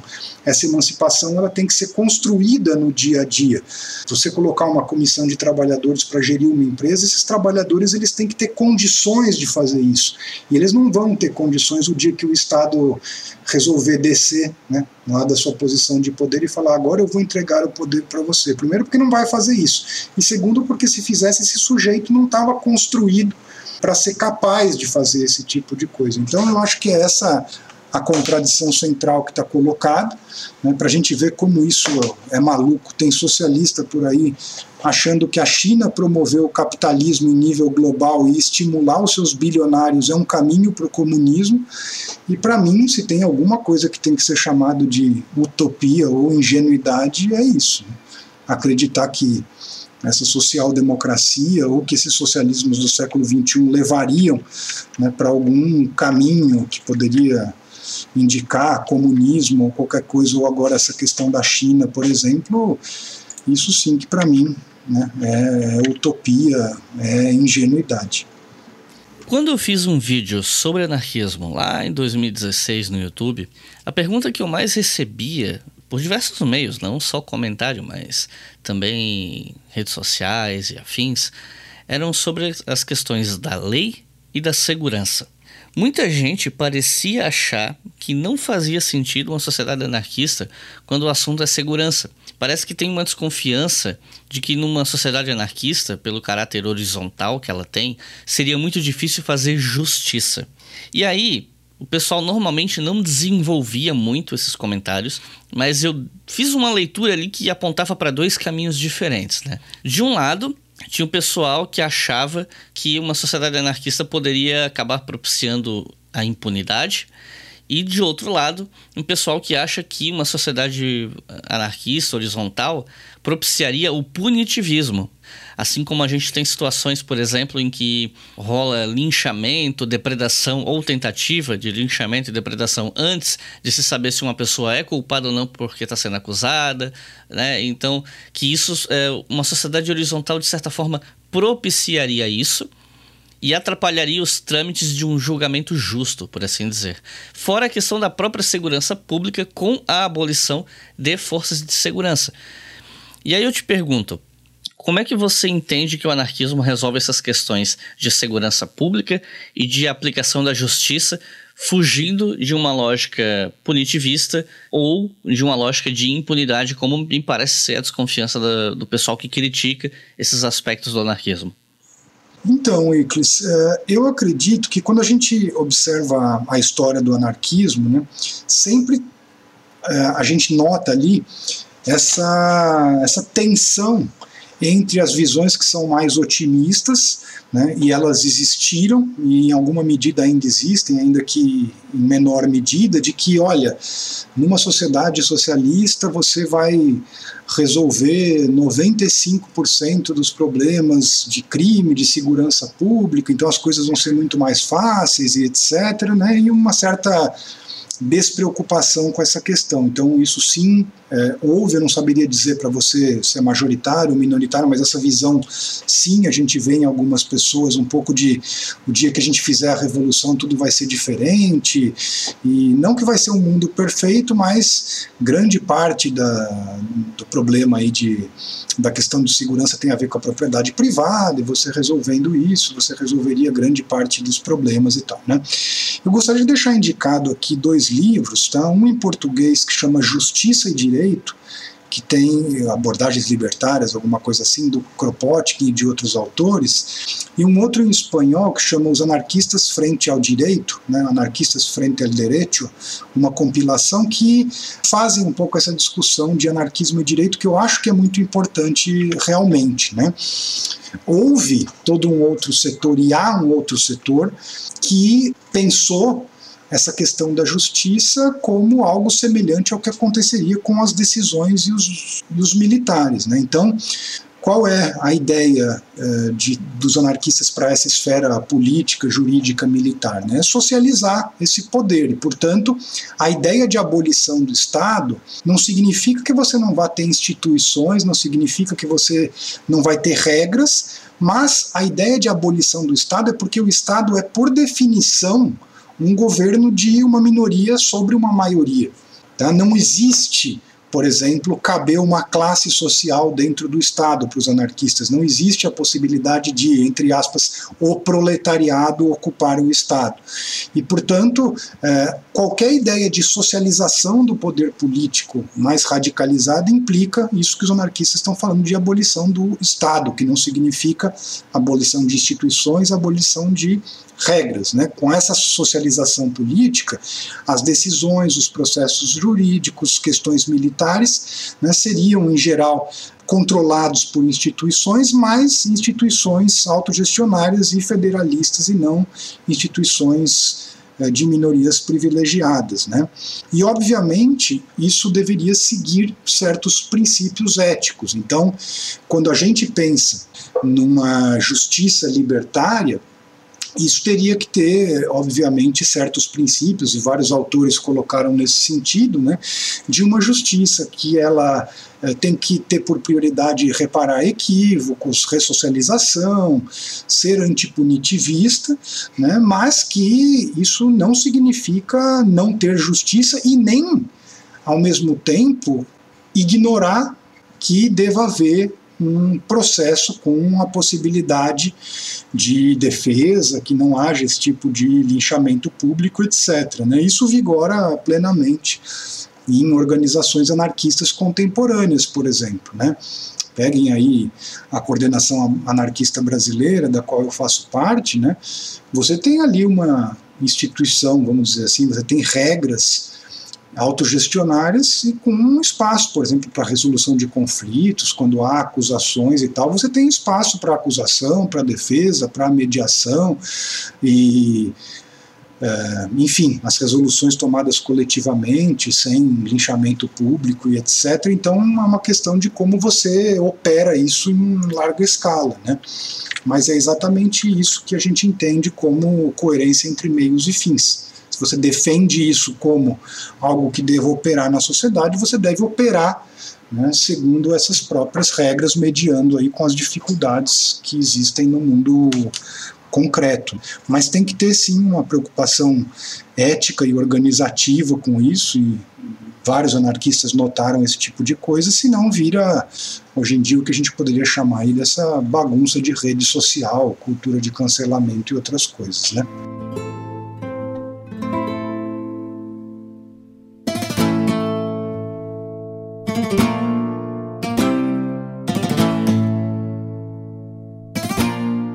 Recomendações de leitura para quem quer começar a estudar o anarquismo, a entender o anarquismo. Um livro, dois, no máximo três, que sejam acessíveis, que o pessoal possa começar a estudar a partir dessas obras. Felipe, que obras você recomendaria? Legal, ó, eu peguei aqui um pouquinho mais mais três eixos aí, vai. Primeiro, dois livros que eu já falei, mas eu reforço aqui, tá? O meu Bandeira Negra, tá? É uma espécie de o que é anarquismo, mas dentro dessa leitura que a gente falou aqui hoje. Vocês encontram no site do Instituto de Teoria e História Anarquista o PDF da primeira edição, que saiu pela editora Prismas. Ele está esgotado em papel agora, vai sair a segunda edição, revisada, com um prefácio novo pela Autonomia Literária em breve, então deixo esse indicado. Deixo o meu Liberdade ou Morte, que eu falei do Bakunin, e vocês encontram também na Faísca ou encontram na Amazon também vendendo. Dica 2, eu estou sugerindo uma história do anarquismo e do sindicalismo revolucionário no Brasil, tá? um livro de dois companheiraços né, de pesquisa, o Rafael Viana da Silva e o Cauã William, o livro chama A História do Anarquismo e do Sindicalismo de Intenção Revolucionária no Brasil Novas Perspectivas. Vocês encontram o PDF no site do Instituto também. O livro está sendo reeditado, está esgotado em papel também. E por último, eu deixei aqui três clássicos, né, para quem tiver interesse aí não em comentários, mas em ler a fonte. Uh, Bakunin, As Obras Seletas 1, que foi publicado pela editora Intermezzo, está disponível. Kropotkin, A Conquista do Pão, um classicaço, está publicado pela Chiamé, tem digitalizado na internet. E uma Latesta, uma compilação ótima, que é Os Escritos Revolucionários, está publicado pela Edra, e eu acredito que acha digitalizado aí na internet também. É isso aí. Então é isso, pessoal. Felipe, considerações finais? Gostaria de dar algum último recado para o pessoal que está ouvindo? Não, na realidade eu gostaria só de agradecer novamente ao seu convite. Eu acho que essas iniciativas são muito importantes. Eu sou um consumidor aí do, dos seus podcasts, do seu próprio site. Cheguei a comentar já que uso até um dos seus vídeos aí sobre direita e esquerda em sala de aula com os meus alunos na universidade e tudo mais. Então, faço, parabenizo pela iniciativa, acho que é um projeto muito importante. Acho que são questões que vêm sendo trabalhadas aí com o devido rigor, e isso eu aprecio muito também nos trabalhos que você tem realizado, e deixo aí o meu incentivo para você continuar na batalha aí produzindo coisas bem feitas e de temáticas interessantes como essa. Então, fica aí o meu agradecimento. Valeu. E eu agradeço a tua paciência porque eu te chamei a primeira vez em 2009, mas eu enrolei tanto para fazer esse roteiro que só saiu agora em 2021. Mas finalmente o episódio tá no ar. Não, tranquilo. Para mim não, não tem problema nenhum. É sempre um prazer quando você precisar. Minha agenda eh, às vezes é um pouquinho complicada, mas é, combinando a gente consegue armar sempre, tá bom? Fico à disposição aí. Muito obrigado. E a vocês que estão ouvindo até aqui, muito obrigado também. Quero agradecer por terem ouvido até o final, por compartilharem o História FM por aí e agradecer especialmente aos nossos colaboradores no Apoia-se que financiam todos os podcasts da casa, incluindo esse aqui. Dois reais por mês você já colabora com todos os podcasts do História FM. No fim do ano é 24 reais. Vamos combinar que é um valor bem acessível. E com 5 reais por mês você pode ouvir os episódios do História FM, Estação Brasil e Colunas de Hércules com antecedência. Então é isso. Muito obrigado e até a próxima.